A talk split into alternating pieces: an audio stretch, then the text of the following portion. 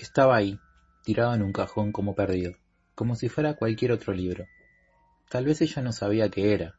Había llegado como regalo de su prima de la capital en su cumpleaños. Cada tanto abría ese cajón y le daba una ojeada. Algo sobre unos taladros y sobre un niño que había sobrevivido. Por dentro le llamaba la atención la portada. ¿Qué tendría que ver el niño arriba de la escoba con el tipo de los taladros? No lo sabía, pero a veces le picaba el bichito de la curiosidad. Un día de mucho frío en vacaciones de invierno lo agarró a ese libro del cajón y de ahí nunca paró. Pidió los demás tomos en la biblioteca, fue a la librería de la ciudad y con su primeros trabajos fue comprándose los libros. Cada vez amaba más su lectura. Se dejaba llevar por los encantamientos, los animales fantásticos y el Quidditch. Ahí se dio cuenta que no era solo un libro del cajón, sino el libro de su vida.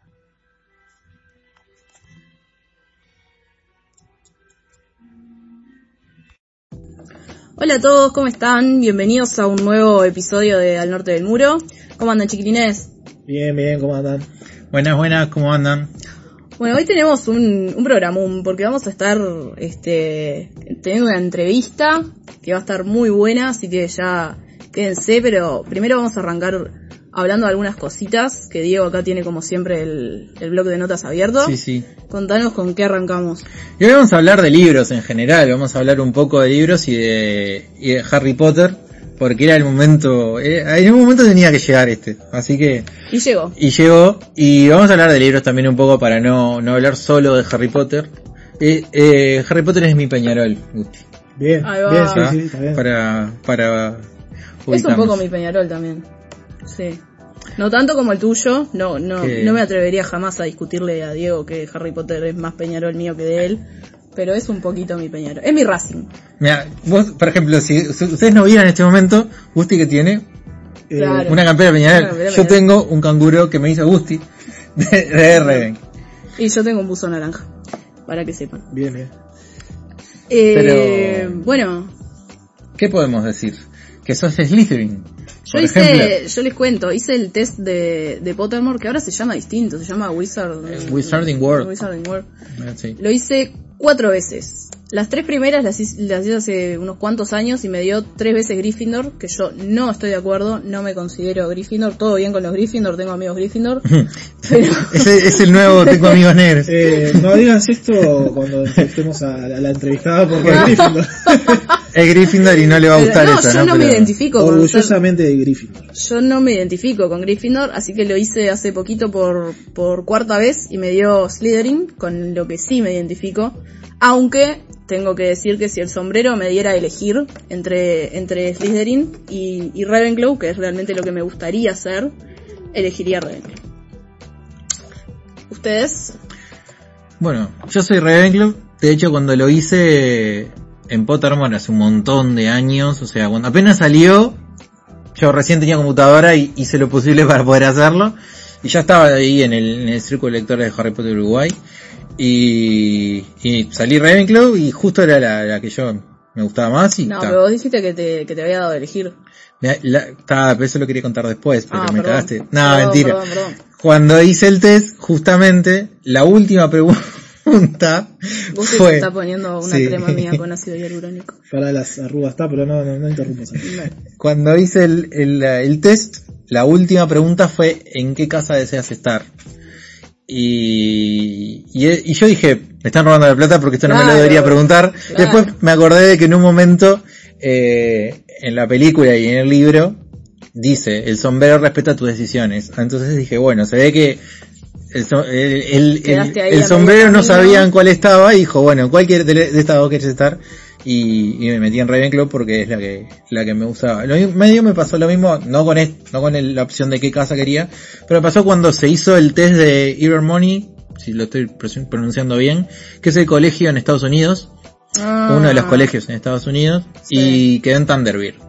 Es- Y yo a- ya quería quedar en esa casa A porque... eso no llegué a estudiarlo en profundidad. Ah, es- yo no sé demasiado, o sea, tengo una idea, Sería otro colegio de magia Es hechicería otro colegio de- en, que, queda, que queda en Estados Unidos. yo no Ficticio, por supuesto, ¿no? Si, si Eh, fuera sí, sí, real, claro. yo ya me estaba tomando un avión. Igual, eh, en todo el universo Eh, nombran a otro colegio en Estados Unidos, pero ese es uno. Y en Europa, hay uno en Brasil. Hay uno en. Brasil donde se va a desarrollar la nueva película Animales Fantásticos. Ah, eso que escuchan maullar Ca- es mi gato. Castelobroxo que se llama, si no le estoy, si no me estoy equivocando. Toma Hay uno en. África, bueno, están los, los dos que conocemos ya, eh, Doomstrang eh, y Bobatons. Y Bobatons. que aparecieron en el cuarto libro. Y si no me equivoco, también hay uno en Asia. Que no me sé el nombre, Uno pero en Asia, te entendí, hay uno en Asia. Dije, Yo entendí uno nazi también. mirá la foto acá. complicado, ¿no? No, no, no, uno en Asia. Dando poderes del Tercer Reich. Y eso fue un colegio que fue financiado por... Por el Führer. sí, sí. Y yo, bueno, yo soy el menos este Potérico. fanático potar- potariano, diría Potariano.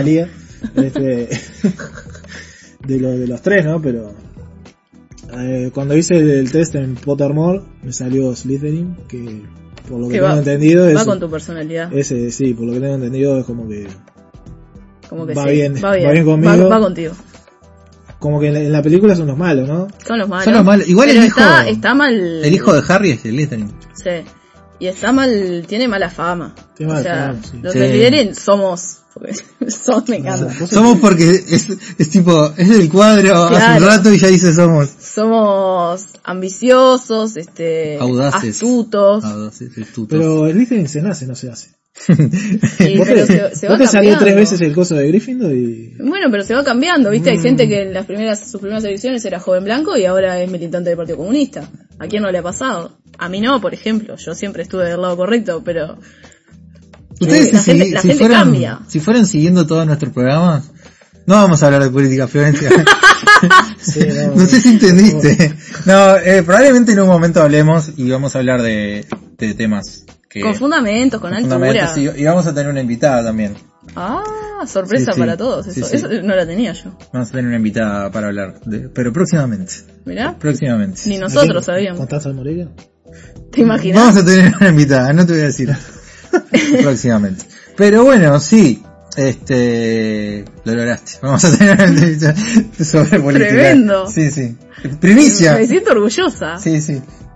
Eh, bueno, muy bien. Este, así que bueno, está. Eh, más o menos mi experiencia con, con Harry Potter arrancó muy, tipo, más o menos a los 11, 12 años. Mi hermana me trajo el libro de la biblioteca. Mi hermana estaba trabajando en una biblioteca. Eh, yo leí un poquito. ¿Qué pasó? Yo leí un poquito, me tocó Gato Maligno. No. Increíble. Eh, quiere comer, boludo. ¿sabes? ah, claro. hace tres días que no come. Sí.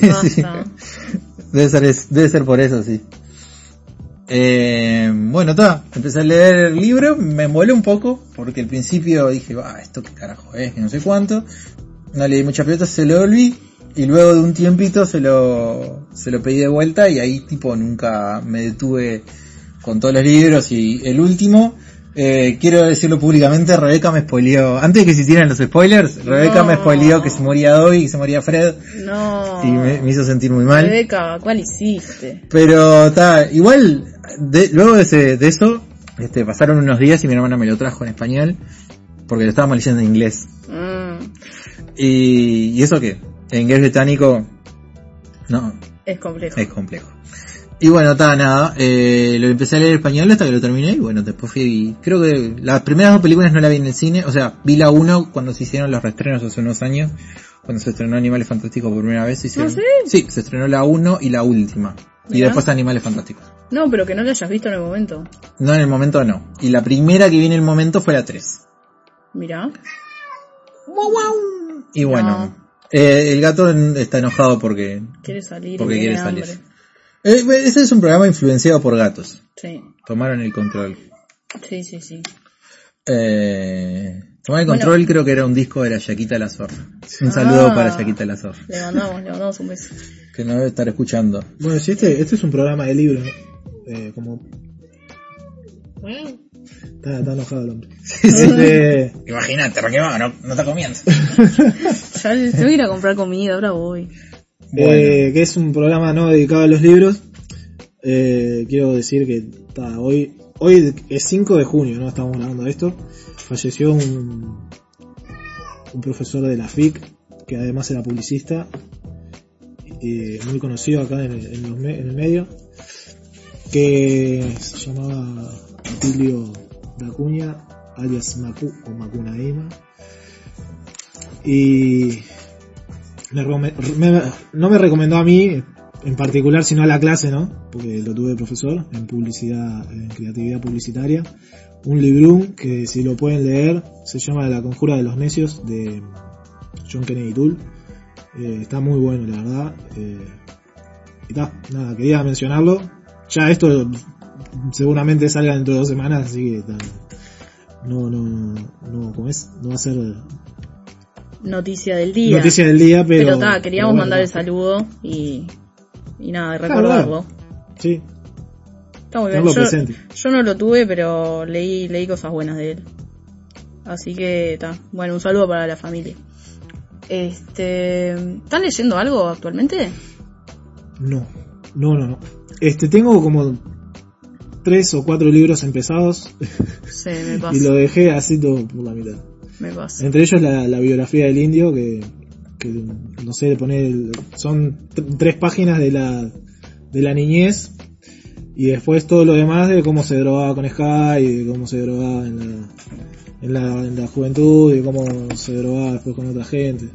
Sí, sí, Y está. más o menos eso. Más o menos el, el libro trata de cómo se drogaba. Más o menos, sí.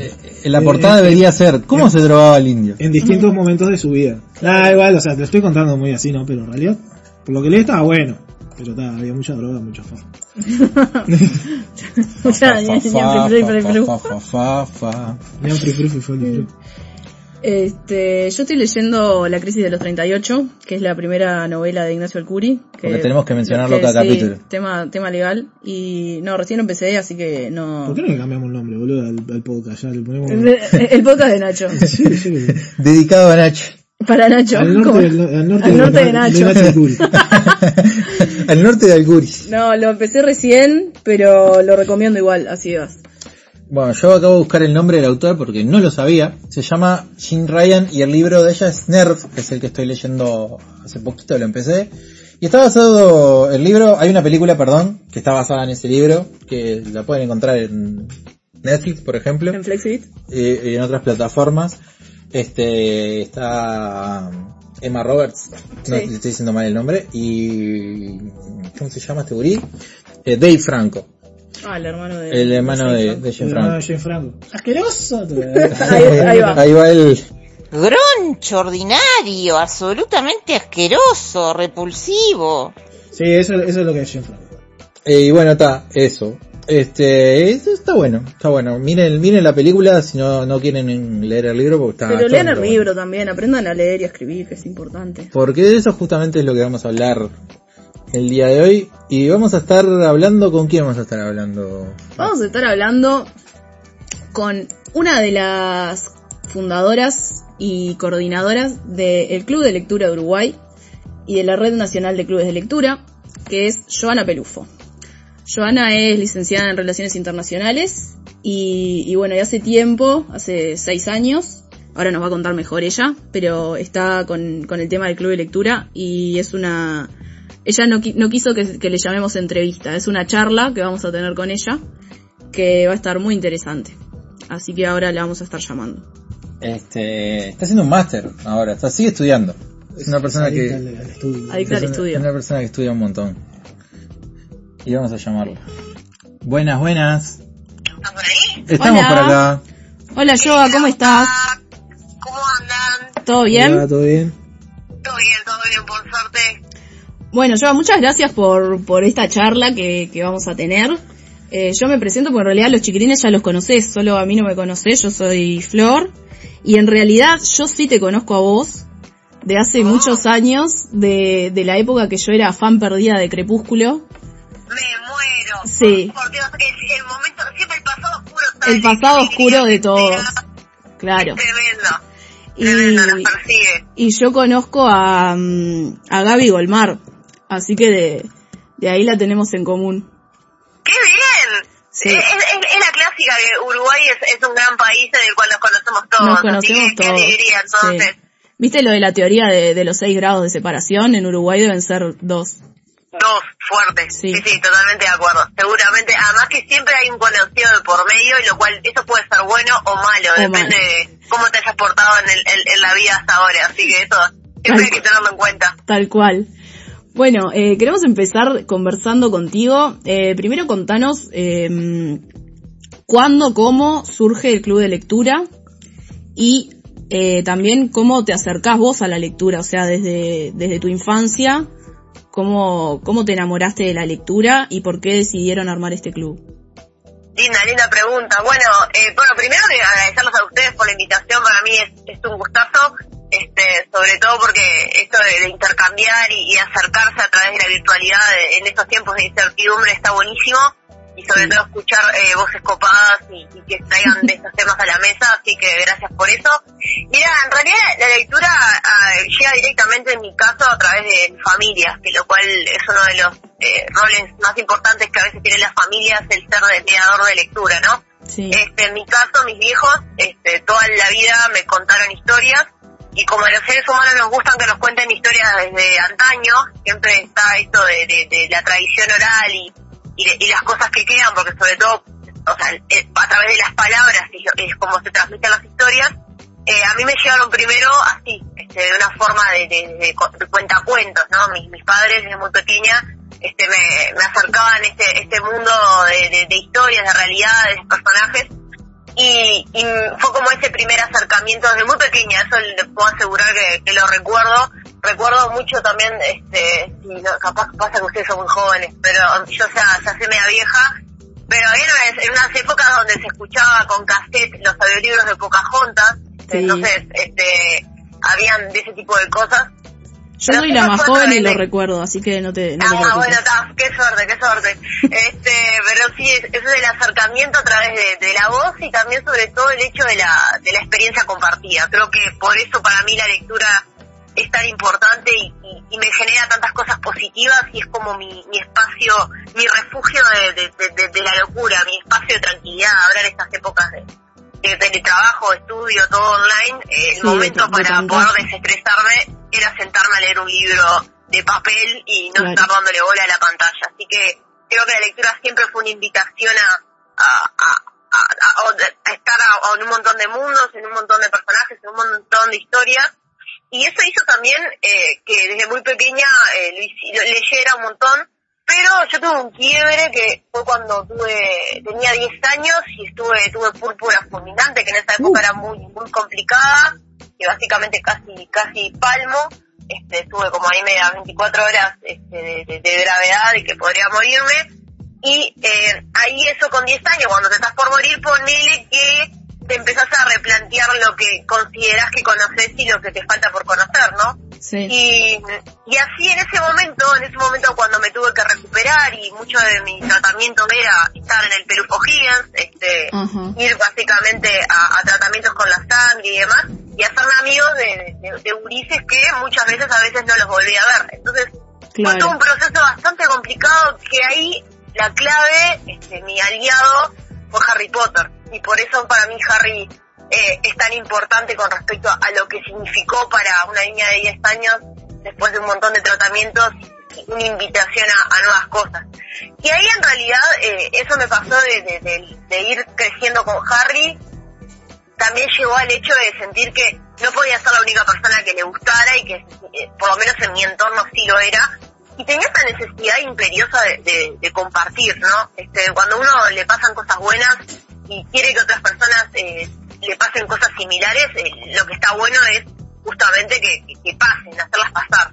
Y, y a mí era muy difícil, sobre todo en esa época, que cuando estamos hablando, yo tenía 10 años allá por los, el 99, 2000, Ujú. este, era, era bastante difícil esto de que la lectura fuera algo como este, visto eh, que te gustara el manga, el cómic, él siempre, en ese caso era de ser raro y el friki, Sí. pero no como ahora, que está además ser diferente, como eran los amigos de Finisterre, como sabe Gustavo. este, eh, eh, o sea, estaba, eh, no era como el orgullo friki que sí hay ahora y de los de estos últimos años.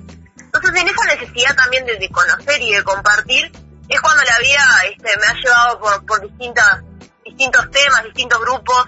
Este, bueno, así fue con tanto con Fortispano, con, con Crepúsculo, como con los Juegos del Hambre, con The Hunger Games hispanos y demás, pero con eh, dio la vida con la posibilidad de conocer a, la gran posibilidad de conocer a Stephanie Campi y Agustina Aguilera, que son eh, dos amigas con las cuales fundamos el Club de Lectura UI. Y en realidad fue, fuimos, nos encontramos en el momento indicado, en el lugar correcto. Eh, teníamos un amigo en común, que es Mauricio Milano, que es un autor riverense, eh, que estaba escribiendo, estaba lanzando su libro y nos conocemos a través de él.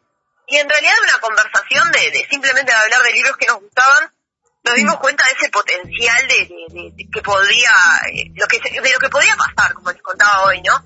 Y cada uno tenía como una experiencia, un viaje particular con esto de la lectura, ¿no? Porque la lectura es un arte individual donde vos estás charlando tu cabeza con el mensaje y el mundo que el autor te pone, pero vos lo interpretás con tus valores, tu estructura mental, y es un poco limitada tu experiencia. Y cuando vos tenés la posibilidad de compartir esa experiencia con otros y comparar las visiones de todas esas personas que tuvieron a la vez esas conversaciones individuales, cuando las comparten, la experiencia lectora se enriquece, aprendes cosas nuevas, cambias la perspectiva, este, percibís las cosas de formas distintas y aprendes.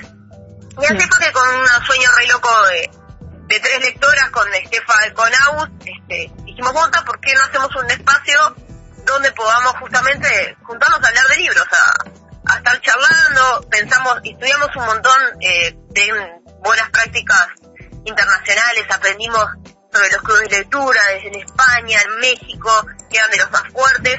Acá no estaba casi nada la movida, este, por lo cual eh, podemos decir que en realidad parte de nuestro trabajo fue impulsor para que hoy hayan tantos clubes de lectura a la vuelta, por suerte. y, y en realidad empezamos con esa locura de atomizar todo lo que teníamos alrededor, ¿no? Esta necesidad de compartir y de, de tener un refugio lector, un lugar donde pudiéramos ser escuchados. Y vaya que es importante eh, el hecho de tener un lugar donde ser reconocido, ser escuchado, ser valorado, eh, donde Sí, un- básicamente te un lugar de. Exacto, exacto, es tal cual. O sea, es eso, o sea, psicológicamente, no solamente lo que significa la, lo- los beneficios naturales de lo, de lo que significa la lectura y todas esas manos que se pueden googlear y la tienen clara, sino que eh, me refiero también al, al hecho de- del club de lectura como una herramienta de socialización, una herramienta de desarrollo del espíritu crítico, un- una excusa para eh, reconocerte en el otro, una excusa para ser escuchado. Y la excusa es tener algo en común, que es un libro, una historia, un autor, y tener un rato de tu tiempo para poder estar conversando sobre eso y sobre lo que percibiste y sobre lo que sentiste y sobre eh, lo que aprendiste. Entonces, eh, eso fue lo que nos llevó y empezamos siendo tres. Hoy en día eh, somos más de 40 personas este, que nos reuníamos mensualmente en, en la Casa INJU, Instituto Nacional de Juventud. Sí. Eh, ahora lo estamos haciendo virtual, este, eh, básicamente desde que empezó todo esto del cobicho. Mm. Eh, lo estamos haciendo a través de las plataformas digitales que también tienen sus desafíos porque la virtualidad eh, tiene otra forma también de, de acercamiento, pero eh, para nosotros es una oportunidad porque en realidad para las personas que ya somos partes de clubes de lectura es un bálsamo en épocas de certi- de incertidumbre porque sabes que está la voz del otro que está ahí para vos y para los que no, los que son ajenos a esta, a esta práctica colectiva, es una invitación para acercarse a la lectura como no solamente como eh, recurso terapéutico, sino también como eh, la posibilidad de compartirlo y que sea una red de contención de las emociones, ¿no? Y eso realmente hace que pasen cosas y ahí eh, fue genial el trabajo que, empezamos haciendo con el club, porque nosotros cuando empezamos, como te decía, éramos tres y empezamos a crecer de a poquito y bueno, llegamos a tener casi 3.000 personas en el grupo de Facebook, después abrimos una página, este ya empezamos eh, siendo como un grupo pequeño donde nos dimos cuenta que en realidad había un potencial inmenso para poder transmitir lo que nos pasaba a nosotros a los demás y generar actividades de promoción de lectura y empezamos a ser dinamizadores de actividades de promoción de lectura, nos empezamos a mover y a ser reconocidos en, el ecosistema literario nacional y así como eh, editoriales, librerías, este, autores, autoras y, y empezar a movernos en eso. Eso nos llevó a un reconocimiento por parte de la Cámara Uruguaya del Libro, que nos dieron la- la- el reconocimiento de, de legionarios del libro. Eh, hay como un montón de trabajo atrás de todo eso, ¿no? Ferias del libro, fuimos, eh, estamos millones de talleres y, y, eh, charlas con autores, porque una cosa que también eh, no necesariamente todo eh, el que lee puede escribir, pero sí que el que escribe tiene que leer, ¿no? Entonces, Sí, eh, nosotros llevábamos varios autores, eh, hemos llevado varios autores al club donde la idea justamente es compartir sus buenas prácticas, sus comienzos. eh, obviamente que también somos un canal de difusión para, para la literatura nacional, que es algo que nos enorgullece. Y también somos, eh, somos como un grupo de lectores bastante desprejuiciados, ¿no? O sea, ahora creo que el promedio de edad somos, tenemos 26, 27. La más chica, vos pensás que hace 6 años empezamos. Entonces, cuando yo te digo que ahora eh, Agus era chiquita, tenía 14, cuando 15, cuando empezamos, este, después fue creciendo, porque ahora ya tiene casi 19. Entonces, eh, ha sido todo un proceso para nosotros también de aprender a gestionar eh, proyectos, empezar también a empoderar a los jóvenes, derribar los mitos de tanto de que la lectura es aburrida, esta dupla aburrimiento-lectura, esta dupla de... Esto de, de considerar que la lectura solamente es para, para estudiar y lo veo como un embole, sino que también la posibilidad de, de presentarlo de una forma creativa y cómo uno puede también eh, enriquecerse de eso. Y también la- el mito de los jóvenes no leen, los jóvenes no Sí. se organizan, nos hartamos de ser, este, cada vez que nos venían a hacer entrevistas, no, querían poner como título los jóvenes no leen y tipo no amigue ya hace Claro, seis no. años venimos hablando de que, que los jóvenes leen que los jóvenes organizan Sí, Y es ba- como, no, basta de darle palo a los jóvenes. claro o sea es como tipo el tablero el tablero de fácil no entonces es Sí. tipo no o sea hay otras cosas para hacer y nosotros en realidad con eso verdad que el club ha hecho un montón de cosas este no, eso significó también un crecimiento para nosotros impresionante que hizo que nosotras tres que éramos las que organizamos eh, todo, éramos las que hacíamos todo, empezamos a ir al interior del país, empezamos a organizar eh, clubes de lectura en el interior, empezamos a dar charlas, fue en Goya Corrientes dando charlas también. Eh, empezamos a hacer como todo muy grande y ahí pues, abrimos la- el, el grupo de coordinación, ahora somos casi 13, este, que estamos divididos en comisiones, este, están comisiones de redes, comisiones de libros, comisiones de reuniones, este, comisiones de prensa y demás. Y, y de a poquito también es como que nosotros fuimos aprendiendo a, a- a organizarnos y, y- y a estructurarnos, así que fue, es en realidad el Club de Lectura un, un lugar que nos hizo, eh, nos hizo bien a nosotros y cuando los chiquilines eh, de los más viejos nos, nos regalaron un, un video, recuerdo, eh, fueron ellos los que lo bautizaron como que era un refugio lector, era un hecho, un lugar donde ellos, muchos de ellos no hablaban, o sea, realmente, donde hay que Sí, les a mí porque se me eh, facilita bastante y el Dieguito me conoce y me ha visto en acción, o sea, Sí, eh, no, no me molesta para nada hablar. El tema es cuando, eh, saber cuándo callar. Y en el club de lectura soy de las que menos habla porque justamente la, la moderación eh, que, en la cual eh, con- me he desempeñado el último tiempo, en los últimos tiempos, eh, es el que hace que las cosas pasen pero no hablan tanto, ¿entendés? Entonces eso, eso permitió que los gurises también se desarrollaran ellos, y ahora son ellos los que dan entrevistas, son ellos los que se animaron a, a tomar otros roles dentro del club, son ellos los que ahora van a dar charlas a, a quienes este llaman, y eso crea un eje para personas que son muy tímidas y, y que han tenido la, un montón de, de mamos personales, un, un montón de historias, porque cada uno de nosotros somos historias, ¿no? Y lo vamos, lo- la vamos creando desde que nacimos. Este, y, y así como historias de, de, algunos que sufren depresión, otros que, han sufrido violencia, otros que han estado este, muy mal eh, en, muchos aspectos y otros que han estado muy bien y han entrado en...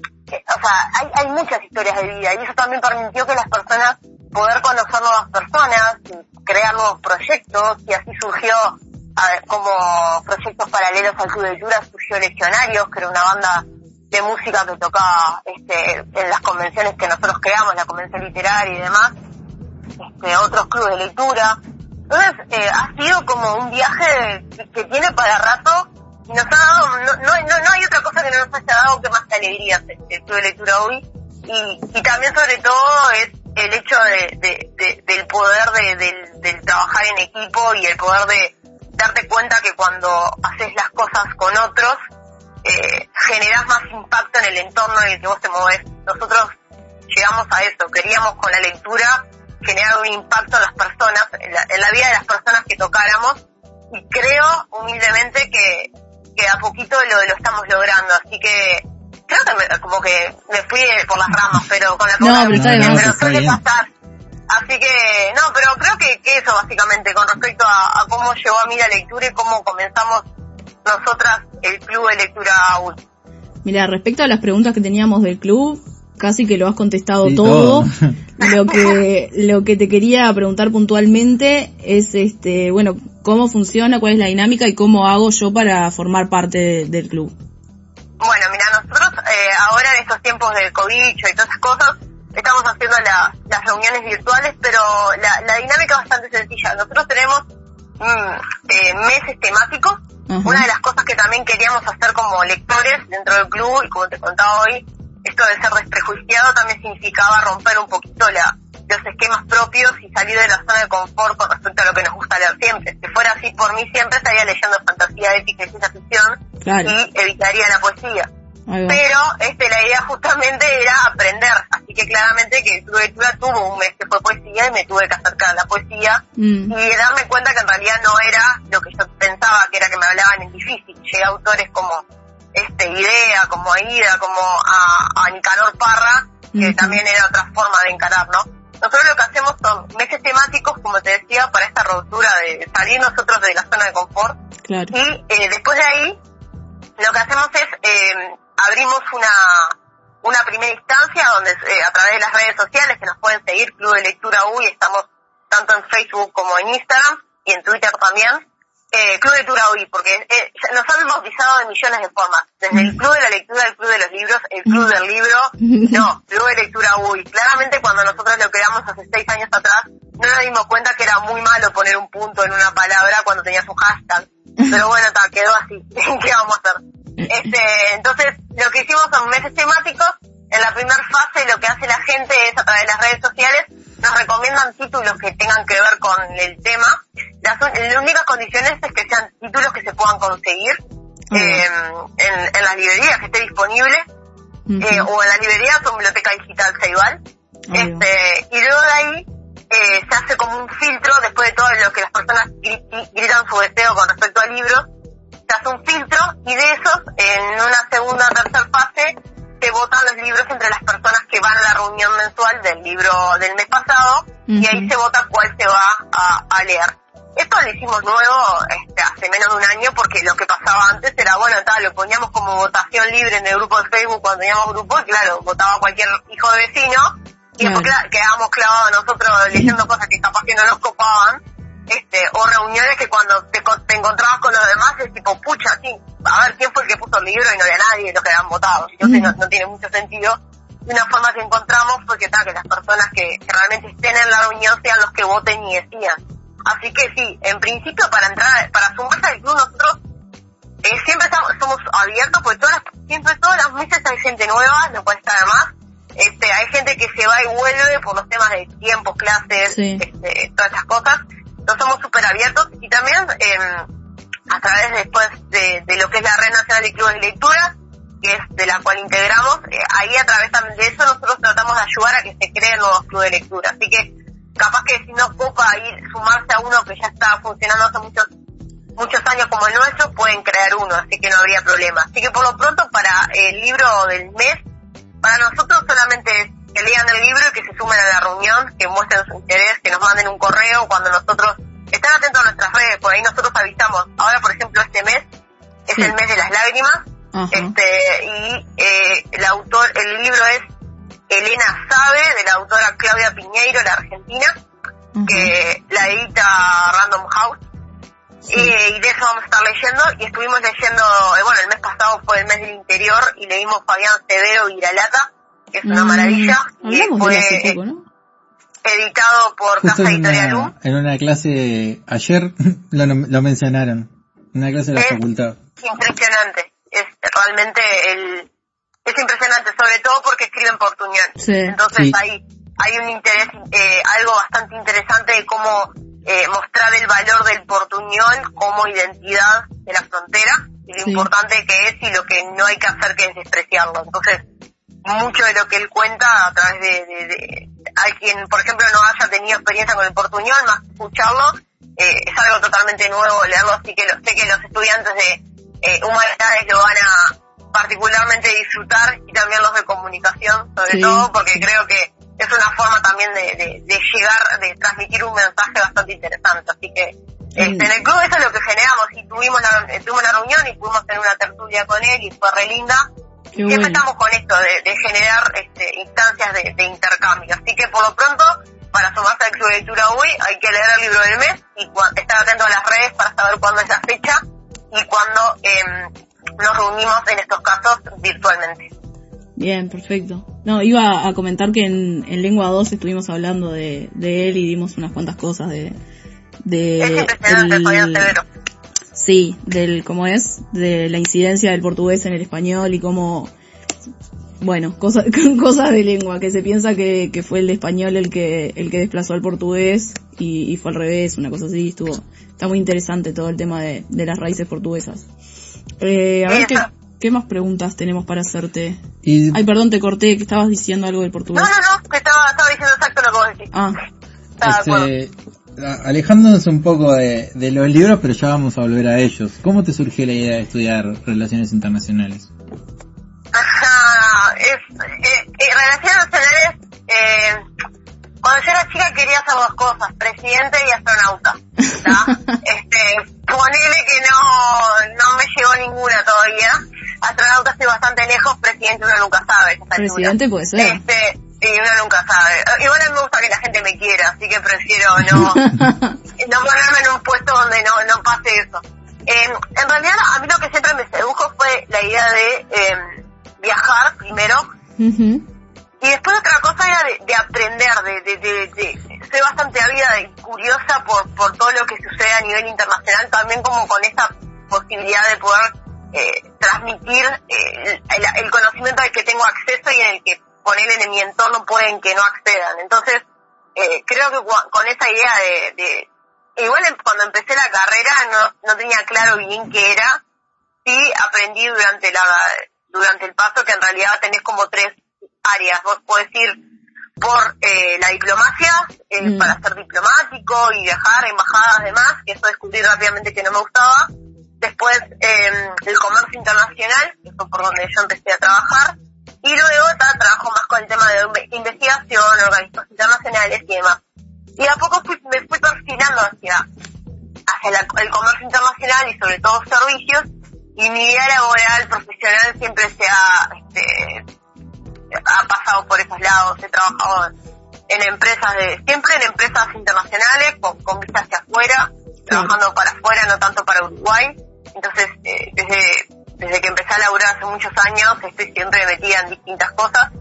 Y eh, también con la idea de, de estar formándome co- de- constantemente. A mí me gusta mucho la idea de adquirir herramientas para poder derramarlas en el entorno. Entonces, este, ahora estoy terminando un máster en negocios que la idea es, bueno, si el COVID lo quiere, ¿no? Porque en realidad Sí. tenía que terminarla como rápido, pero el taller que me queda es presencial, así que ponele que no estaría pasando en, este, en estos meses. Se pospuso. Eh, pero también cuando me acuerdo que me preguntaron por qué me, pues yo en realidad tuve suerte para, para poder entrar a ese máster porque me lo, me, me lo pagó una asociación en la que yo trabajaba, que es la Asociación Latinoamericana de Exportadores de Servicios, eh, y me decían que por qué quería hacer el máster y en realidad honestamente yo nunca porque es muy común que una persona quiera empezar a trabajar de esa forma o estudiar eso para su propia empresa para su emprendimiento para ser gerente todas esas cosas Sí. y yo en realidad cuando cuando les dije por qué soné como alta hippie y, y creo que se acordarán hasta el día de hoy las personas de admisión porque las veo todo el tiempo que en realidad eran por el hecho de poder acceder a un nivel de educación donde pudiera adquirir herramientas que después pudiera eh, derramarlas en, en, en distintos aspectos en, en la sociedad, o sea, lograr que este, si yo aprendía a- desde el management hasta financiamiento, hasta emprendedurismo, que eso después se pudiera volcar de alguna forma a, a, la sociedad. Y, hay cosas en el club de lectura que pude gestionar a- por, por ese conocimiento y también otras que fuimos aprendiendo sobre la marcha y también esto de, de- estar siempre en constante búsqueda de cosas para hacer y, y aprender. Así que creo que en relaciones internacionales en realidad lo que me movió fue la curiosidad, el hecho de sentir que podía aprender cosas y, y tal, y por suerte también me ha dado la oportunidad de viajar por varias partes del mundo y eh, sobre todo, o sea, hasta lugares donde nunca pensé que podía viajar, como fue China o Corea, este, qué y salado. esos fueron experiencias bastante este, increíbles y, también por trabajo, estar, por ejemplo, no sé, 15 días en China, en seis ciudades diferentes y, y aprender eh, un montón de, de, de, la cultura y entender lo diferente que, que funciona el mundo oriental. Eh, hasta ir a Estados Unidos y tener que estar en Miami y no ir a las playas porque odio las playas. pero tal, todo el mundo dice, oh Miami, pero no, yo en realidad estaba más por por, por trabajo y, estaba más queriendo ganas de ir a Orlando que otra cosa para el parque Ay, de Harry sí. no se me dio Sí. todavía. Este, lo gracioso fue estar en Orlando mismo por, por trabajo y no poder ir a Harry. No, este, o poder, o tener la oportunidad de ir a Nueva York por cuatro días y escaparme dos días y poder ir a ver la obra de teatro. Entonces, Claro. eh, me ha pasado como un montón de esas cosas en, en América Latina, con, conocí Ecuador, conocí República Dominicana, yendo ella más a América Central, este, eh, Perú lo tengo pendiente, Chile, Argentina, eh, o sea, Colombia, o sea, hay cosas que realmente ah, lo que me ha permitido que aprender un montón y también de esas cosas que, que se aprenden, traer historias, traer anécdotas, y que compartir con, con los que están acá, sobre todo para, para poder entender las experiencias y, y, y lo que uno puede aprender afuera y, y como que igual siempre que vuelvo este, le doy un beso al aeropuerto Carrasco y digo, "Ta, loco, qué lindo vivir en Uruguay, porque realmente las cosas que se ven, eh, tanto de las buenas como de las no tan buenas, eh, yo siempre termino más convencida que el lugar donde quiero crecer y donde quiero aportar y donde quiero que pasen cosas es este, acá en Uruguay. Y por eso a mí en mi trabajo actual, yo trabajo en Uruguay 21, en la agencia de, de atracción de inversiones, eh, eh, se vende Uruguay para que se venga a invertir, para que la gente venga a invertir, para que se pueda derramar empleo, ¿no? Claro. Y, y en realidad ahí mi, mi- mi motivo siempre, mi driver es el hecho de decir, realmente uno, es fácil vender Uruguay cuando realmente estás convencido de acá que el talento uruguayo existe, que realmente somos estables, política, socialmente, y sobre todo ahora cuando ves lo que pasa en el norte y te das cuenta que no estás tan lejos pero tampoco estás tan cerca Sí. con respecto a determinadas este, actitudes y, temas. Entonces, eh, creo que esa, esa necesidad de, de estar siempre en busca de eh, hizo que, que eligiera relaciones internacionales, aunque siempre me dicen que por qué no elegí eh, cosas más vinculadas a las letras, porque en realidad a mí todo lo que yo hago de forma honoraria, todo lo que refiere a como promotora de lectura hace más de 12 años que trabajo, pero en realidad lo veo como algo que me, da otras cosas y, no, no lo veo como mi, desarrollo profesional. Pero ahora justo estoy en un momento de, esos quiebres profesionales donde en realidad querés esto de poder este, unir estos mundos, ¿no? Este mundo profesional donde tenés que un montón de herramientas que has aprendido y de contactos y Es que tienen, tienen muchos puntos de conexión, en realidad está bárbaro lo que vos haces. Exacto, y, y en realidad igual después está también el hecho de querer aportar a la sociedad de una forma más activa y capaz que no es estando donde estoy ahora, entonces Claro. ahí es cuando empiezas a, a, a- a preguntarte y a preocuparte y, y tal, y estás como siempre en movimiento. Yo creo que en eso es lo que hace que siempre esté como en millones de cosas a la vez, porque no puedo parar de hacerlo, básicamente. Sí. Hola, Joa. Ujú. sí, ¿Cómo estás tanto tiempo? tanto Eh, tiempo, che. eh, ¿cuál, de- ¿Cuál dirías tú que es este tu libro favorito? Qué difícil eso. O sea, es que una vez le preguntaban a J.K. Rowling cuál era el, su li- el libro que él que ella había escrito el que más le gustaba y dijo que no podía elegir entre sus hijos, ¿no? Pero en realidad, o sea, es que eh, antes te lo hubiera dicho con mucha seguridad. Claro, por Eh, eso, pero por eso te pregunté, porque yo sabía que tenías uno siempre en la cabeza ahí que, que lo nombraba siempre. Y el libro que a mí, o sea, depende mucho de la, de, de- de- del momento y, y lo, que- lo, que lo que me ha a la historia. Pero creo que en realidad ahora, si bien para mí Harry Potter es de las cosas más importantes que me ha pasado, hay otro libro que a mí me gusta mucho, que es Nacidos de la Bruma, de Brandon Sanderson, que me, me encanta y es una es una trilogía. eh, Brandon Sanderson es un autor de fantasía épica, eh, un- es un yankee que, que es muy bueno realmente y, ta, y definitivamente se ha robado mi corazón y pelea el puesto uno con Harry de, de forma salvaje. Eh, Va- va pero tiene, tienen, si les gusta la, si les gusta el estilo de, uh, el autor una vez dijo que la fantasía, eh, lo que pasaba con los escritores de fantasía era que subestimaban al lector, porque el lector de fantasía crecía. y el y todo lo que refiere a esto de- del camino del héroe también tiene un punto que uno se puede saturar entonces lo que él hace este es como un poco romper esos esquemas y esas historias a través de, una complejidad de, de un mundo que él crea y que, que tiene varias historias paralelas eh, crea eh, es como un artesano de mundos así que si si les gusta ese tipo de literatura muy de, de- parecido al Señor de los Anillos en algunos aspectos no en tantos o les gusta Patrick Rothfuss con El Nombre del Viento, definitivamente es un tipo de autor que, que recomiendo Brandon Sanderson con, con su trilogía de Nacidos de la Bruma, que sin lugar a dudas es el que siempre eh, lo recomiendo, este, dando por sentado que la gente ya leyó en su vida Harry Potter, porque no puedo Claro, creer todavía que esa gente que no, no haya leído Harry, o sea, me indigna, me indigna, pero... Me parece muy bien. Pero es, es tal cual, o sea, eh, Me ahora pasa por suerte está, lo- está logrado que, que se, se, se dé en, la, en, el, cu- en, la- en el aula de una forma no tan formal y más de formal, tienen que hablar de forma tan formal, pero de, no tan estructurada con respecto a, a- a lo que se tiene que analizar de la calidad literaria, porque bueno, pongámosle que, aunque amemos con el corazón a Rowling, no es una calidad literaria que, que, que te quemen los ojos y te haga tipo ah, una maravilla, pero sí por lo menos acercan a, a los chiquilines la, la historia de Harry y, Sí. y sin lugar a dudas Harry Potter tiene que ser conocido por, por toda cabeza pensante que, que pueda andar en la vuelta. Sobre Sí. todo por, por lo, no por la literalidad de la historia, sino por los valores, por los personajes, por las historias, por los puntos de toque en cada uno de sus libros que dan lugar a la reflexión y que si se interpretan bien, se lo, logran interpelar. Así que creo que Sí, sin lugar a dudas, y por, eso, eso por el acercamiento a la lectura en sí mismo. Yo en, en uno de los últimos programas contaba que yo le debo a J.K. Rowling escribir sin falta de ortografía, por ejemplo, porque de, de tanto leer a, a Harry aprendí, se, se te, el vocabulario se expande muchísimo y aprendes a escribir. Sí, sin lugar a dudas. Además, eh, ¿para cuántas personas Harry Potter fue la invitación a leer libros gordos? Sí, Porque tal bien con el libro primero, segundo, tercero, pero cuando saltás al cuarto, de Sí, bomba. el quinto, y te digo. y, el- y- y va creciendo y en realidad cuando es ni- eh, sos niño y en realidad ya no te pones a fijarte cuánto pesa el libro, cuántas eh, páginas te faltan. Y eso es porque Rowling tiene la...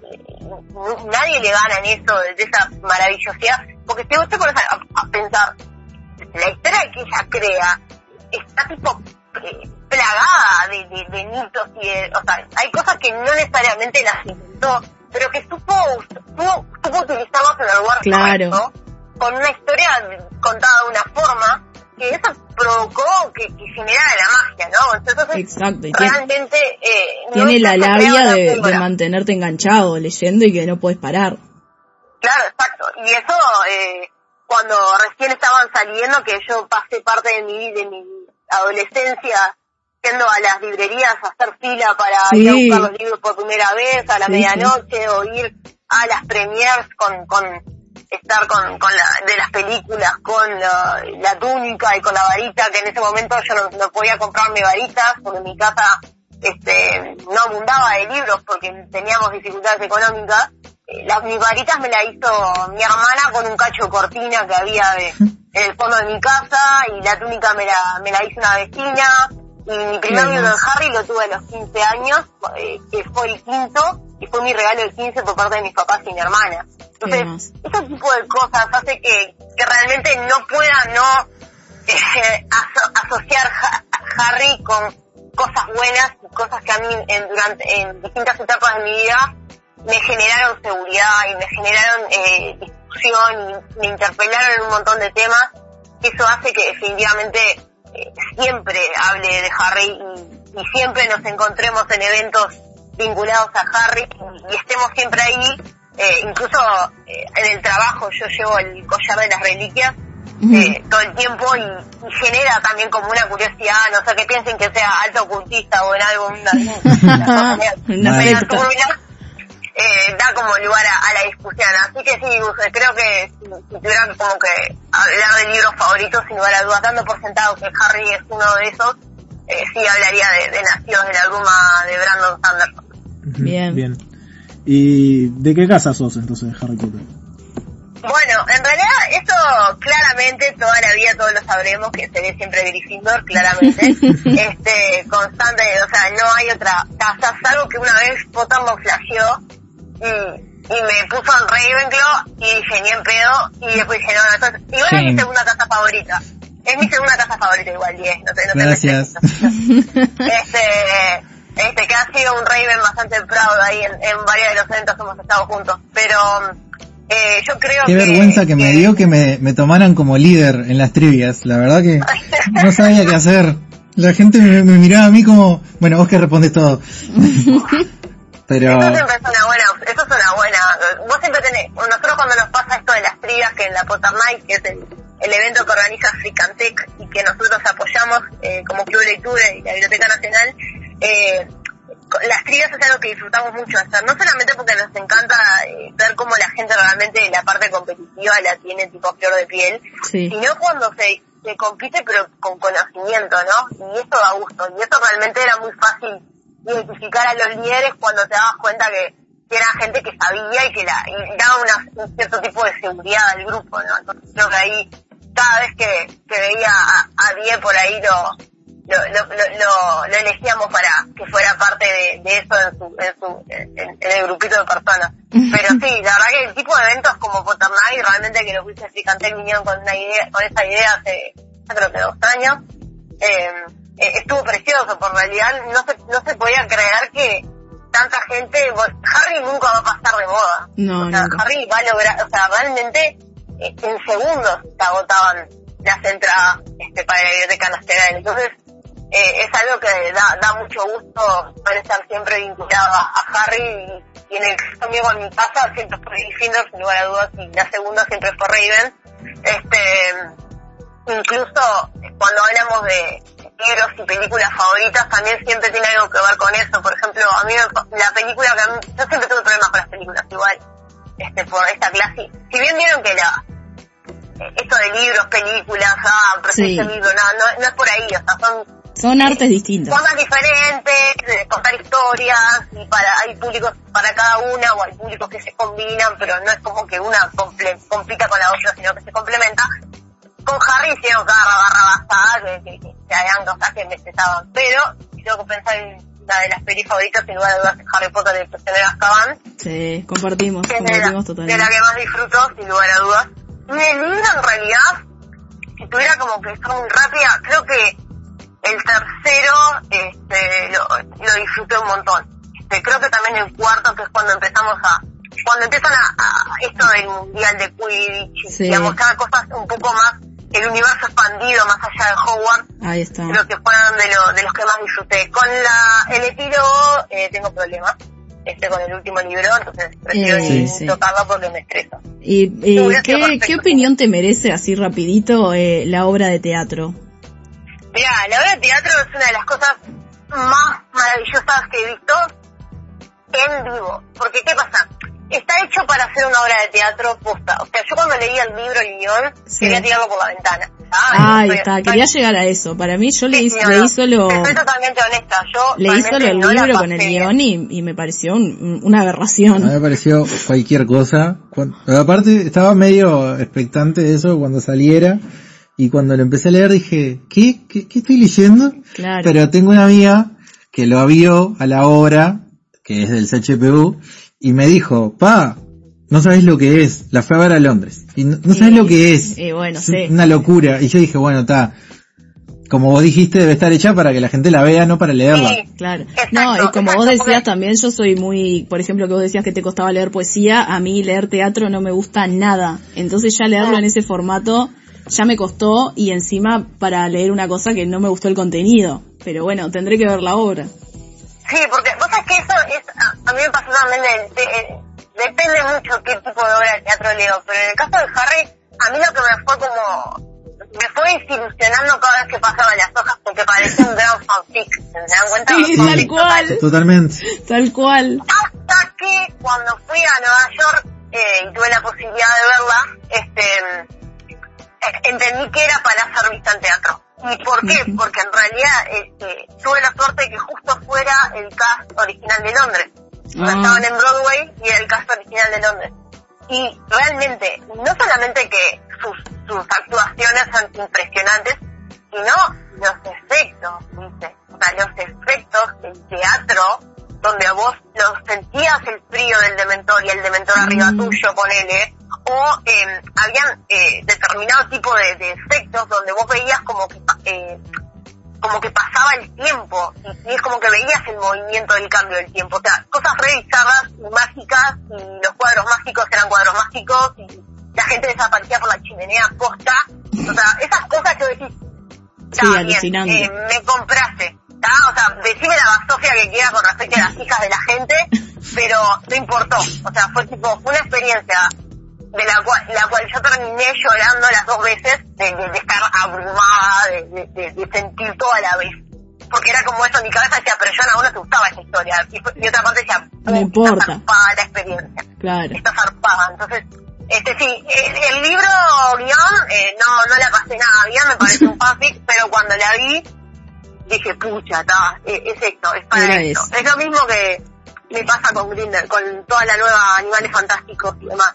Tenía como cierto tipo de me, con los libros, me, con las historias, las películas, pero está, cuando la, lo ves es otra forma. So- so- es como que te cabe que se cuentan la historia de la forma más visual capaz para que vos logres realmente conectar tanto con el core de, de lo que quieren contar como con los personajes. A mí me pasó que la, la segunda película de Animales Fantásticos me invitaron a la premier y no pude ir porque tenía un parcial el mismo día en la facultad. Me estaba muriendo. Estaba justo con otra, estaba con otra compañera que también es- era del CHPU y que justo coincidimos en una materia en la facultad y estábamos los dos mirándonos como diciendo, estamos haciendo este parcial La horrible madre. en vez de estar ahí que nos invitaron a los dos. Y no fuimos, pero la fuimos a ver tipo al día siguiente, ponele. Y la parte que, que, que van los, los magos al ministerio para hablar con el Dumbledore joven, yo me puse a llorar. En el medio de la película me da totalmente igual, porque es ver el castillo de vuelta y que hace un montón de tiempo que no lo veías. Claro, Entonces, totalmente. está, ya está, con eso ya- Se le emociona ver a Jude como Dumbledore, ¿no? O sea, También. yo estaba tipo que me aplaudo y me levanto de la butaca. Gracias por todo lo que me das. O sea, eh, es maravilloso. Eh, independientemente de cómo lo haga, pero... Este, yo no sé, no, no pude, no pude conectar con... con y, y me parece un personaje fascinante de Grindelwald, ¿eh? Me parece que es un, es una, un, un personaje súper interesante, incluso mucho más interesante que Voldemort en algunos aspectos sobre todo por lo que lo mueve, lo que lo mueve, lo que lo realmente esto de, de del bien mayor y de, de lo que no, este, todo ese tipo de cosas y de ideologías que es distinto a ser un nazi dictador como Voldemort. Claro, no, totalmente. Tiene otro, tiene otro tipo de movimiento, tiene otro tipo de seducciones, otro tipo de villano que me parece que es súper interesante como para eh, en- entenderlo maquiavélicamente. Este, Voldemort era como más básico en, su- en sus sensaciones, era tipo, está todo mal, quiero, el, el amor no existe, papá, este, está todo mal en el mundo, soy una serpiente viviente, quiero vivir para siempre. El otro era como, vos, no, en realidad estos merecen el poder por esta forma, el poder, la política, la manipulación a otro nivel, me parece que es un personaje con una riqueza un poco más profunda, que no sé si me la dio Johnny Depp como Mm. pudo en la película. Tal cual. Sí, sí. Igual yo cuando vi la primera, que, que esa sí pude ir, este, no me lo esperaba ni ahí que estuvieran el, el, el- al final de la primera. Eso fue tipo, what? Me, me sorprendió un montón. Eh, saben qué darnos para que seguir pagando entradas. Y o sea, toma mi dinero, todo lo que refiere al mundo mágico seguiré viéndolo el resto de mi existencia, o sea, todo viendo, o sea, que, que hagan lo que quieran, que yo voy a seguir viendo y que voy a seguir comprando los libros porque eh, para mí hay mucho más que contar. Y es como lo mismo que pasa con, con Brandon Sanderson con su mundo y sus 200 millones de libros, que para mí tiene en realidad una, un ejército de elfos domésticos, Brandon Sanderson, porque es impresionante la, lo, lo, lo que escribe este hombre la, la variedad y los personajes que están todos conectados y son mundos distintos. O sea, creo que a mí lo que me gusta es que no subestimen al lector, que ningún autor subestima al lector. Por eso me parece que, es una linda invitación para para para, cualquier tipo de literatura. Una de las cosas que a mí me gusta mucho cuando hablamos de libros y de recomendar es también darle una oportunidad a, a, a lo que son los autores uruguayos en, en un montón de, de, de, de- estilos, tanto en novela, en ficción, este, tanto en drama como en, en, policial, en demás. Y cómo me gusta que, que una de las cosas que hacen los autores uruguayos, y por lo menos de mis favoritos, y lo hacen bien es no subestimar, y construyen buenas historias y dan paso también a, que el lector realmente ponga su, su, su, crítica y por eso si tuvi- no tuvieron la oportunidad todavía de, de leer a Fabián Severo, los invito a que lo hagan porque realmente es una es un despertar, es un es una cosa bastante interesante con respecto a, a lo que es la vida en frontera, este, que, que dio como mucho mucho dio como mucho para discutir en, en la reunión y da como también hay momentos donde te, te queda el corazón en la mano y, y realmente no sabes qué, qué es tan literario y qué no es tan real, o sea, porque hay cosas que él se basa en la realidad para contar y duele que sean reales. Entonces creo que tiene Sí. esa maravillosidad que sin lugar a dudas que, que quiero recomendarles si, si tienen ganas de leer este autores uruguayos. Y después, por ejemplo, si quieren les, quiero- les cuento algo con respecto a, a un descubrimiento de cuarentena. Eh, Matías Vergara, que es un, histo- un historietista, un ilustrador uruguayo, que es, es una bestia, es una maravilla, que ta, fue este recomendado, fue recomendado, fue galardonado por eh, varias, o sea, lo, lo- lo nominaron a varios premios súper importantes a nivel internacional, y tiene una maravilla que se llama Coda, que se lo recomiendo si les gusta, em, primero si les gustan las novelas gráficas, este, es un de- es un deleite visual, está, él es impresionante, lo- son 12 números, eh, lo pueden conseguir por Amazon, eh, porque en, en, están en inglés, tiene un inglés medio turbio, pero ta, se entiende, pero tenés que tener ahí como el diccionario al lado porque está medio bravo, pero es una historia media apocalíptica en un mundo donde ya no existe la magia y, y el protagonista es como, es una especie de western y el protagonista está como medio en la mala, ¿no? Y, y realmente es como, es súper interesante, no solo la historia que, que como que se va, es bastante fluida y la terminas rápido, sino que la parte visual, artística, si les gusta ese tipo de cosas, sin lugar a dudas que, que se los recomiendo. Eh, y además, eh, él es el, el ilustrador y, Simon Sparrow es el, guionista, es un, es un, es un británico y es una editorial independiente, un cómic que este, llegaron a, a este premio que es como si fueran los Oscars de, de, la, de, la, de la ilustración y además este el tipo fue reconocido Matías Vergara en Entertainment Weekly y demás como de los mejores historietistas del año pasado o sea realmente y es uruguayo y es talento uruguayo así que les gusta la tremendo. no- les gusta la novela gráfica y les gusta, los invito a que busquen a, a Matías Vergara, que es una, es un, de verdad es una, una locura Cecilín, como, como dibuja. Y también hace mucho los retratos de los autores de la editorial, de Casa Editorial UM, de Historia Editora, por lo cual, si, si compran alguno de esos libritos, de, de Cosecha Roja, por ejemplo, que son los policiales, los retratos de los autores son, son hechos por él, así que sin lugar a dudas que, que es otra recomendación que les cuento que justo la descubrí en, en modo pandemia este y sobre todo porque a mi novio le gusta mucho este, la, la novela gráfica y me la recomendó y la verdad que tuvo, tuvo bastante suerte. Em, ¿Tenés algún autor uruguayo favorito? Ay, sí, pero en realidad voy a decir, eh, voy a decir un top 3 rápido. Primero. Rodolfo Santulo, Sí. Santuyo, Santulo, este, me encanta cómo escribe, el tipo, eh, me gusta mucho su, su es, es más con el, me gusta su carácter policial, entonces desde el Cementerio Norte, Luces de León, sobre el papel Manila, eh, tienen, es bien en la novela negra de suspenso y de policial, que, es súper interesante.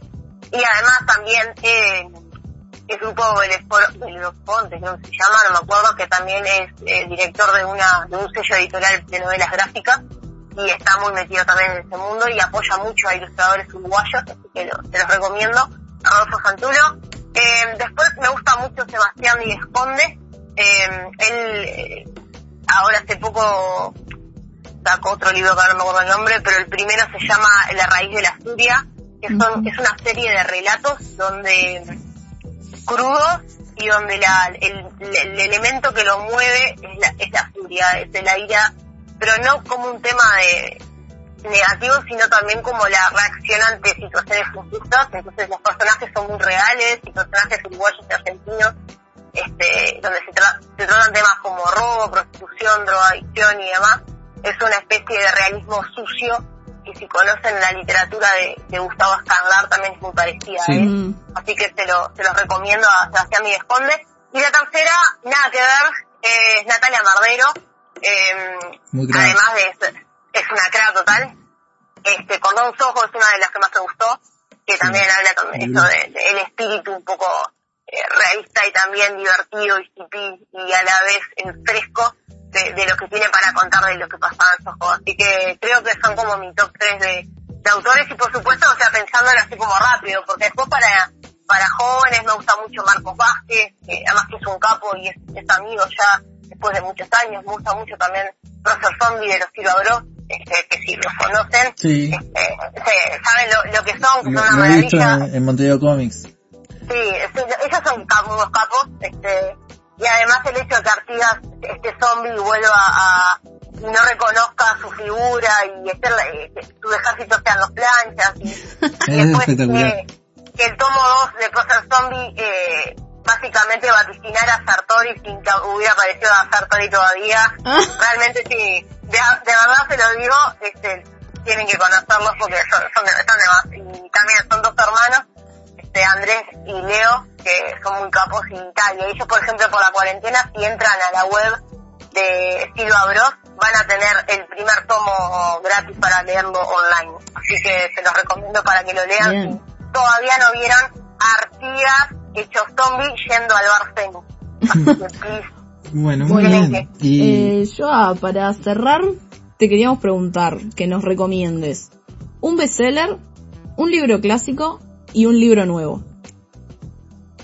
Qué difícil. Ah, eh, ah, está, a ver, eh, me pongo como en término bestseller, eh, quiero hablar de El Señor de los Anillos, eh, es de los libros más vendidos en la historia y por ahí lo tiene, escritos en los 50 y, y duda con una vigencia impresionante y que supo dar cátedra con respecto a lo que ahora es la fantasía ética y fue el primer libro que abrió la, la cancha para muchos autores, así que sin lugar a dudas el Señor Anillos. Es un poco difícil al principio, se escribe hasta como vuela una mosca, pero vale la pena. Este, es, es impresionante. Bueno, y sobre todo eso. Después, un clásico. Mm. Bueno, uh, El Principito. Sí, Siempre, qué lindo, qué recomendación. El Principito es ese libro que depende cuando lo leas, la edad que vos tengas, Sí. ¿Qué sentido le das a, todo? Tal cual. Desde la metáfora, la, la, transmisión del, del, mensaje, lo vas a interpretar distinto. Solo leí tres veces y las tres veces eh, lo interpreté de distintas formas, porque lo leí de niña, adolescente y de joven adulto. Así que realmente el principito es algo que no, no pueden dejar de leer. Y libros nuevos. Hmm. Estoy pensando rápidamente que se me ocurre. Eh, ah, ah, ah, ah puede ser eh, estoy tratando de pensar. Eh, Uruguayas Rebeldes, por ejemplo. Sí. Es, eh, en realidad no es, un, no es narrativa, sino que es una ficción. Y son eh, retratos de, de, mujeres que fueron importantes en nuestra historia y que muchas de ellas fueron calladas y que no reconocidas en su tiempo. Así que ella, eso está escrito por la periodista Soledad Gago, y está editado por Random y que se los recomiendo. Es un librito que te lleva dos horas de, lectura y es una invitación también a, a, darle voz a las mujeres que fueron calladas en sus épocas. Así que realmente le, les recomiendo ese libro que se llama Uruguayas Rebeldes y tiene unas ilustraciones que son preciosas además. no, no, quiero meter el, no es, no es, un chivo porque es un proyecto que vengo haciendo el año pasado, pero estoy, soy parte de un proyecto que es en colaboración con la facultad mía, que es la de comunicación, con la de sociales, que se llama Sujetas Sujetadas, y me, me hiciste con lo que dijiste, me hiciste acordar con lo que dijiste de mujeres que fueron calladas. Bueno, el, justamente el proyecto trata de expresas políticas. Así que, está muy interesante. Tenemos redes sociales hace muy poquito, así que de, de, de paso, sujetas, sujetadas. Perfecto. así que de paso paso el, el, el, dato. el dato. Excelente, buenísimo. Es, bueno, es justamente, creo que en estos tiempos donde la, donde tenemos la posibilidad de hacer escuchar y de difundir la voz y de usar las redes sociales de forma correcta, porque el problema nunca van a estar las redes sociales, sino el uso que se hace sí, el contenido. Este, exactamente, creo que es momento de, dar visibilidad a las que no, no, no han tenido visibilidad, eso de todos temas que últimamente están sobre la mesa y que parece joda que se tengan que recordar, este, sobre todo eh, temas de género y temas de racismo y demás. Así que, sin lugar a dudas, es, es, un proyecto que voy a seguir. Gracias por, por la recomendación. Pero por favor. Bueno, muchísimas gracias, Joa, por tu tiempo y por, por todo lo que nos has recomendado y contado. Y, y bueno, voy a, voy a averiguar un poco del club a ver si, si me animo a, a meterme. Por supuesto, la verdad que te esperamos y de verdad que gracias a ustedes por, por el espacio, está recopado terminar la semana este, de esta forma, charlando y intercambiando sobre, sobre puntos en común. Y nada, y tener en cuenta también que el Club de Lectura UI en realidad es uno de los clubes que está funcionando, desde diciembre de 2018 está funcionando la Red Nacional de Clubes de Lectura, donde estamos haciendo justamente, este, realizando talleres y demás para todos aquellos que no hayan tenido todavía una experiencia con un club y que se quieran eh, animar. Ahora el 13 de junio a las 3 de la tarde vamos a estar haciendo una, la tercera edición de un taller que se va a llamar eh, Sumate a vivir la experiencia en Club de Lectura, eh, que lo hacemos con el Centro Cultural de España y ponemos como excusa tres, tres cuentos de Benito Pérez Galdós este para, para leer, así que si tienen ganas, ya saben, nos pueden encontrar por redes en Club de Lectura o también a- me pueden buscar sin problemas ahí, Joana Pedrero es muy difícil, este y toda la info que podamos dar sobre clubes de lectura y demás. Nada, sumate porque creo que es de las mejores decisiones que puedes tomar si tenés ganas de retomar la lectura, Sí, sobre sí. todo con una visión colectiva, en esto de la cultura de la hiperconectividad y de la rapidez y de la inmediatez, el hecho de tener un tiempo para compartir lectura creo que es vital para la salud mental, así que te, Sí, te sin invito y te espero para que te sumes. Bueno, por ahí estaré. Bueno, muchísimas gracias por la, por la nota y bueno, Muchas gracias. te, te vamos, vamos a estar en contacto entonces. Obvio, siempre. Gracias a ustedes de nuevo y arriba con, con el podcast. Está buenísimo que hayan estas cosas y que sean voces jóvenes y que muevan un poco la mesa con, con temas que importan. Así que gracias por eso. Bueno, muchas gracias. Muchas Te mandamos un beso. Chao, chao, un beso grande. enorme. chao, Chao, Bueno, muy bien. ¿Qué- sí, otra entrevista más. Otra, otra Otra entrevista, nota, otra nota, otra charla. otra charla sumamos, este, de una, una horita y pico. Sí, nada, nada. La verdad que, Así que, este, tienen, esperemos que, que, que lo escuchen. que hayan llegado hasta acá. Sí, que si llegaron hasta acá comenten. Si llegaron hasta acá comenten porque va a haber sorteos para los cuatro que nos están escuchando. No, mentira. Va a haber sorteos igual, eh. Ya estoy tirando. Eh, sí, sí. Ojo, sí, sí. estamos a nada de eso. Bueno, eh, en realidad, o sea, me, me cagué en realidad de, de decirle que es una persona que admiro bastante. Ah, Ah, le hubieras dicho. le hubieras dicho, la Sí, llamamos de nuevo. Me cagué, me cagué. ¿Estás en No. línea todavía? no, mentira. No, porque, o sea, primero que admiro la, la oralidad que tiene, ¿no? Porque Ay, salado, ¿quién pudiera hablar quien pudiera así? hablar así de corto. Fue la entrevista más fácil que, que tuvimos, o sea, Sí. no- le hicimos la mitad de las preguntas que teníamos La y contestó sola todo el resto. Y, y ta, y me consta que lo del club es un proyecto que nació de cero y, ah, y, y en lo que se convirtió hoy en día, ¿no? Que, tiene como 3.000, dijo, ¿no? 3.000 Tres mil y pico seguidores. seguidores, sí. Y Tremendo. bueno, con Finisterre participamos bastante ahí en el, en el club. Yo ahora por, por temas de horario y el trabajo no puedes ir más. Pero la verdad que está buenísimo, de acá los invito a ir. Y tal, o sea, de más, de más. Aguante leer, vos. De leer. Leer, sí, ese es. Eh, ¿Cómo es este? Martins, eh, George Martin, Sí. eh, dice en una parte que cuando vos lees, o sea, vivís más vidas, o sea, lees, vivís las vidas de otros. Sí. a su vez, o sea. Tal cual. Tremendo. Es una, bueno, está mal mm, Está parafraseada. Pero... parafraseada, capaz que Pero lo de otra forma, pero ese es el el, concepto. el concepto. digo. Tal cual. Y bueno, nosotros también vamos, vamos a seguir cerrando un poco, haciendo un, un, una- un ping-pong rápido. A ver, A ver, por ejemplo, ¿cuál es tu libro y película favorita de Harry Potter? de Harry Potter, libro preferido el cuarto, película favorita la tercera. ¿Vos? No tengo ni idea, boludo. No, Yo no, no lo leíste. no lo leí, la película las vi, pero no. Libro y película Pero- favorita en general. De la, ahí va, eso es lo que ¿De la venía vida? después. De la vida. De la vida. Eh, y podría Yo ser- sé tu película favorita. Y sabemos tu libro, ya lo, Pasa que lo contaste. película también podría poner Snow y decir Ciudadano Kane, Sí. pero, pero también Ponete, yo no sé, ponete, bueno, no. Y libro no sé. ¿Y libro el que ¿Cuál trajiste el otro día? Que, nos compartiste. Pero no tiene por qué ser el ¿Es favorito. tu favorito? No, no es tu favorito. Ah, no, no, no, no, no, no, no, ese tenía otra carga emotiva. Claro, será un- Pero Ah. el que les dije hoy de Maku me gustó demasiado, que creo que está ahí en el podio, sino también lo de, de Canción de Hielo y Fuego, el primero, el Juego de Tronos. Yo tengo que leer esos libros. Eso puedo, Tengo la serie, de es- ta, la serie terminó siendo una cagada, pero ya sabemos que lo- las primeras temporadas de la serie Yo veo lo que en este momento, siendo la hora que es y el día que es, hay un señor que está escribiendo, perdón que estoy golpeando la mesa como Sánchez Pero Padilla. el libro, el libro es una obra de arte, es una maravilla. O sea, los cinco. Me los leí, o sea, yo soy de leer lento, o sea, son libros grandes. Sí. Me los leí, Alguien dijo vos- lento. Me dijeron lento. lo, lo- lo- lo leí. eh, Homero, ¿sigues aquí? El ¿Vas a primero, el primero me lo leí en una semana y, y al, y a los dos- al mes ya tenía los cinco libros leídos.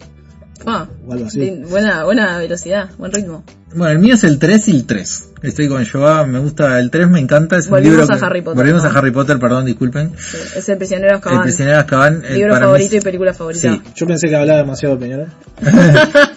Sí, Yo dije, empecé el podcast diciendo Sí, sí, que Harry bien, Potter en el Peñarol. Está bien, está bien. no puedo decir nada. Sí. Este, Potter, Potter inteligencia. Potter inteligencia. Gryffindor inteligencia. Este, podría hacer un ranking ahí medio rápido, pero para mí es el, el 3 es el mejor sin duda. Este, y de lo, lo último que habíamos hablado, que es sobre Animales Fantásticos y el legado maldito, que ya mes- más o menos lo hablamos en, en la nota que le hicimos a Yoa, y ya dijimos lo que, lo que nos parecía. Yo no lo vi, no vi ninguna de No, Animales Fantásticos, pero me rehuso, es como un capítulo que no quiero cerrar, así que no lo voy a ver hasta, hasta el próximo Pero sí leíste el guion del legado maldito. Leí el guion del Kurt maldito Child. y me pareció horrible. Horrible. Y bueno, y vamos a ir cerrando con que cuentes eh, un poquito tu experiencia en el parque temático, que yo me muero por ir. Ay, qué divino. me muero por ir es- y nunca fui. Es de los mejores Y con eso recuerdos, cerramos. de los mejores recuerdos que tengo en la vida y espero poder volver pronto porque realmente si tienen la posibilidad de, de viajar y les gusta todo este mundillo, Disney es la felicidad hecha lugar. Es un lugar que vos no entendés si es verdad, si es mentira, no, no sabes dónde estás, es una locura. Y para mí, como, como fan perdida de Harry Potter, ir al parque de Harry fue alucinante, que hay, hay una montaña rusa que fue de las primeras cosas que, que nos subimos, eh, porque fuimos con, con mi madre, con mi tía y con mis dos primas. Y en, una de las montañas rusas que es relativamente suave para los que, lo que son las montañas rusas de Disney, que cuando terminó, mi madre le tenía un poco de miedo y cuando terminó dice, no, estuvo, estuvo tranquilo, pero no entiendo por qué nos dejaron patas para arriba. Y obviamente estábamos con los pies en el suelo. Así que imagínate el, el, el boleo que te pegó. Pero Está no. dejando re bien parada tu madre. Sí, este sí, podcast, sí, acá, acá va. Groncho, asqueroso. Groncho, ordinario, absolutamente asqueroso, repulsivo. Y no, ver el castillo, o sea, vos vas caminando y, de repente te encontrás con el auto de, los Weasley. Es alucinante. Entrás a, a Ollivanders y, y hay una persona atendiendo que, que elige a alguien al azar, que casi siempre elige a niños porque bueno, es, la ilusión. Y le dan una varita y, y vos tenés toda la experiencia de, de cómo la varita elige al mago. O sea, le dan primero una varita y, y no sé, explota algo. Entonces el loco te dice, no, esta no. Le dan otra varita y, y llueve. Y no, esta tampoco. Y le dan otra y ahí sí está todo, son todos efectos, por supuesto, ¿no? Todo coordinado y se hace tipo, ¡ay! Se prende una lucecita y ta, y esta es la varita que, que te eligió a vos. No, es algo alucinante. Y ahora que se, se inauguró la, la parte nueva que une los dos parques de Universal a través del, del expreso, estoy, mira, deseando. Decir que estoy en rojo y que hay coronavirus, pero si no, estaría ahorrando peso sobre peso para ir a conocer esa parte. Es increíble, lo súper recomiendo. Y, y ¿sabes qué también recomendamos? ¿Qué recomendamos? Recomendamos a nuestros amigos ¡Claro que sí! Electronics. Y ahí va nuestra... Su, su, no me sale, ¿cómo, cómo es? Su- Locución. locución, muy bien. En Day Electronics tenemos artículos para todos los gustos, informática, hogar, artículos deportivos y mucho más. Productos de calidad con garantía. Nos podés encontrar en Instagram y en Mercado Libre. Day Electronics, nombrando al norte del muro, descuentos especiales. Hablamos de tu amiga Rebeca, ¿no? Vamos a hablar de Rebeca en algún momento, ¿sí? Rebeca, Porque- estamos preparando el capítulo en el No, que vamos a hablar de vos. igual, ¿no? Sí, capaz que sí, capaz que no. Pero lo vamos, vamos a llamarla así, en algún momento. O, otro- puede venir también. Eh, Puede venir, Puede claro, venir. sí, sí. Eh, bueno, hasta aquí llegó el episodio de hoy. Esperamos que les haya gustado. Ya saben todas las redes de- del Club de Lectura. Se pueden sumar si les interesa. Y bueno, les mandamos un beso y los, los esperamos la semana que viene. Hasta la semana que viene, Ulises. Bueno, Chau, muchas chau. gracias por haber estado y hasta la semana que viene.